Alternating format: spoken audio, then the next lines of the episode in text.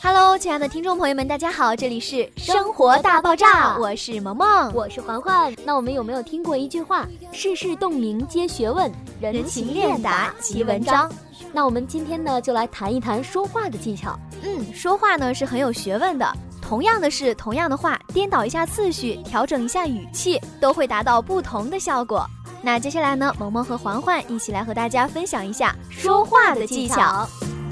Open the window shade, shut my eyes and feel the shine. I'm in birds 嗯、 and 大家 tiny 听声音都知道啊 flowers.，我们萌萌呢是一个非常甜美的女孩子，是吧？嗯，谢谢。那我们在日常生活中呢，听到有人夸你，大家只需要说谢谢就好了，也没有必要去刻意的去，呃，回避人家赞美这个话呀，或者是很谦虚的立马自黑。哎，对，没错。呃，其实面对别人的称赞的时候，你完全可以很大方的说一句谢接谢，受对你接受别人的这个赞美。因为怎么说呢，你如果表现的太过于谦虚，或者是呃太过于不自信的话，别人会觉得你有一丝矫情。以后别人也不赞美你了。对啊，因为呃可能比如说你今天穿的衣服很漂亮，对有人对说啊对你你你穿的真好看，那你就接受这个事实就好了，没有必要说别人说哎呀 Thank you。对对对，所以这一点是其实是很重要的。有可能你表现出来的那种不自然，别人当时不会说什么，但是别人背后会觉得你这个人啊、你夸你一句你怎么这个反应啊？ 会觉得以后就啊、不再夸你了怎么办？对，那么我还觉得有还有一点哈，嗯，就是如果如果我是夸你的，但是我是通过我们的润儿，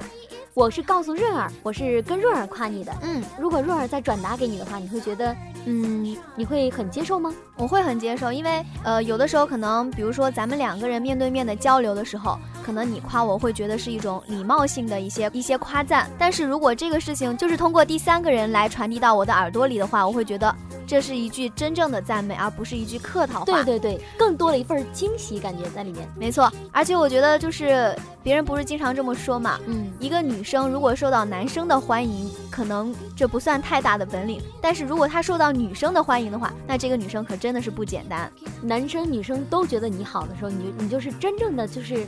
特别完美 perfect。所以说，在面对别人的赞美和夸奖的时候，你一定要首先去欣然接受这个事情。那我们刚刚讲到，通过别人来说的话，传的话，那如果是批评的话，千万不要通过一个人再去传给当事人。如果是这样的话，反而会添油加醋，会觉得你这个人如果有时对我有什么不满，可以当面跟我说呀，干嘛为什么要使用冷冷暴力？力？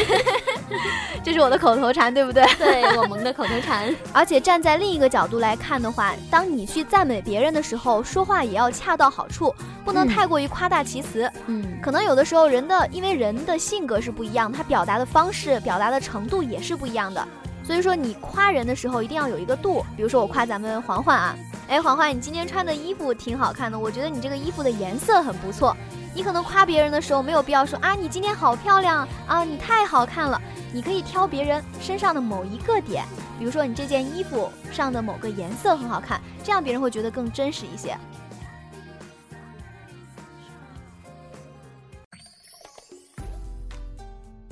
嗯，只是单纯的想给某人一个鼓励，给他一个赞美的时候说的客气话，那我们也要说的恰到好处一点。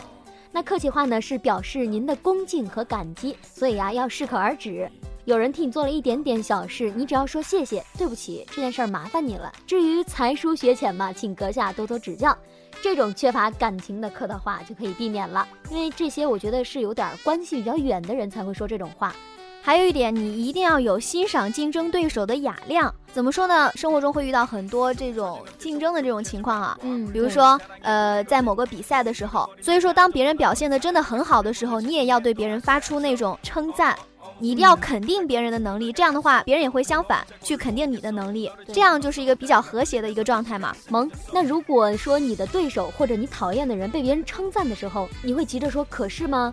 不会，我觉得如果说这个人真的很有能力、很优秀的，我也会对他称赞。别人就是当着我的面诋毁那个我并不喜欢的人的话，我觉得我也会为他说话，因为事实就是事实嘛。对对对，毕竟人家的优势也在那里。而且还有一点特别的重要，嗯我们不仅在生活中要面临种种的表扬，而且很重要的一方面嘛，你也会面临别人种种的批评。对对对可能有的时候你会发现别人会当着你的面儿说，有的时候别人不会当着你的面儿说。那当我们呃当着别人的面儿给别人意见的时候，其实也要把握一定的度，要看关系的亲疏吧。切忌交浅而言深。比如说生活中肯定会有一些小摩擦，或者是你做的一一些事情令我感到心里不太舒服的地方。肯定的，我觉得，如果说像我跟黄婉这种关系的话，一定会是当面指出来，就现场指出来，因为你把这个事情把它说开了，其实也就没什么。对对对。但是面对一些就是可能你交往不是特别深的一些朋友的时候，嗯你这么说就是这么很露骨的给他指出来，可他能你可能会心对，里会不舒服。可能你会对他的某一点有点不满意，或者是真的是实在忍不了的话，嗯，那我们那我们其实忠言也未必要逆耳，呃，你可以换一种委婉的方式去表达，比如对说关于你的，呃，我有些想法，或许你可以听听，我们委婉一点儿，或对，许人家那是种可以提接受出的，提出建议式或者是意见式的那种，嗯，对对会让对别人好接受一点。嗯。但如果你太直白的说的话，即便你是好意，对方可能也会未必领会，未嗯必领情，没错，然后甚至会误解你的好意，他自己可能会多想啊，曲解你的意思，就觉得你是在嗯讨厌他或者骂他之类的。所以我觉得还是要委婉的去跟人表达。嗯，再一点很重要，就是不管是说什么事情，不管这个人和你的关系是亲密还是疏远，你说任何的事情都要注意场合，对比。如 说爱面子呀，或者是怎么对样？谁都爱面子， 对对对就考虑自己的时候也要考虑一下别人。比如说，当人比较多的时候，你就没有必要就是说一些很私密的话，尤其是这些事情又对对方不是很利，可能是一些批评建议性的东西。你可以找一个比较轻松的环境，两个人的时候，单独的时注意分寸候，没错，然后给他委婉的指出来，这样会好一些。哎，我曾经看过这么一段话，嗯是卡耐基说的，嗯，一个人的成功大概有百分之十五是取决于知识和技能，百分之八十五呢取决于沟通。这个沟通的意思呀，就是发表自己意见的能力和激发他人热忱的能力。那我们有些时候你就会发现，身边可能会有一些人，他明明能力很足，但是就是没有人重用他，或者对是嗯，大家都很不喜欢他。那么这时候就是你的沟通能力有欠缺了，所以呢，的确，善于沟通的人往往会令人尊敬、受人爱戴、得人拥护。没错，嗯，那我们说话的技巧还是非常非常重要的。又呼吁到我们的主题：人情练达即集文文章章，。哎，没错，好了，那我们的生活大爆炸前面的小妙招环节就先到这儿了。那我们稍后呢会来给大家辟个谣。没错。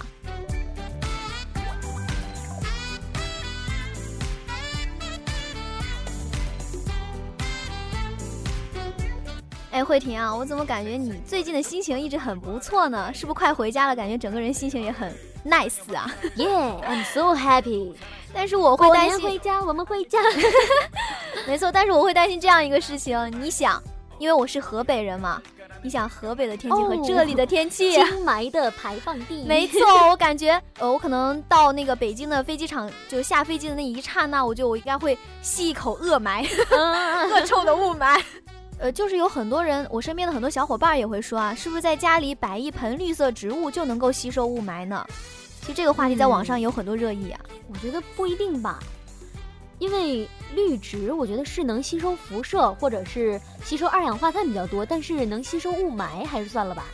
雾霾应该做不到。但像我们国家现在北方的大部分地区都会有雾霾天气，嗯，那我们南方像上海、湖南、海南，经常还出现一点儿小霾呢，小雾小对霾对的对，。小雾小霾。其实是这样的哈，嗯，植物呢并不会主动抢夺空气中的尘埃颗粒。我们都知道植物是具有呼吸作用的嘛，对对它对吸收的是二氧化碳，释排放的放是的氧气释放的是氧气，对没错。但是它不会主动的吸收一些尘埃颗粒。那它沾染灰尘呢，就是叶片表面上的微结构被动组织吸附的结果。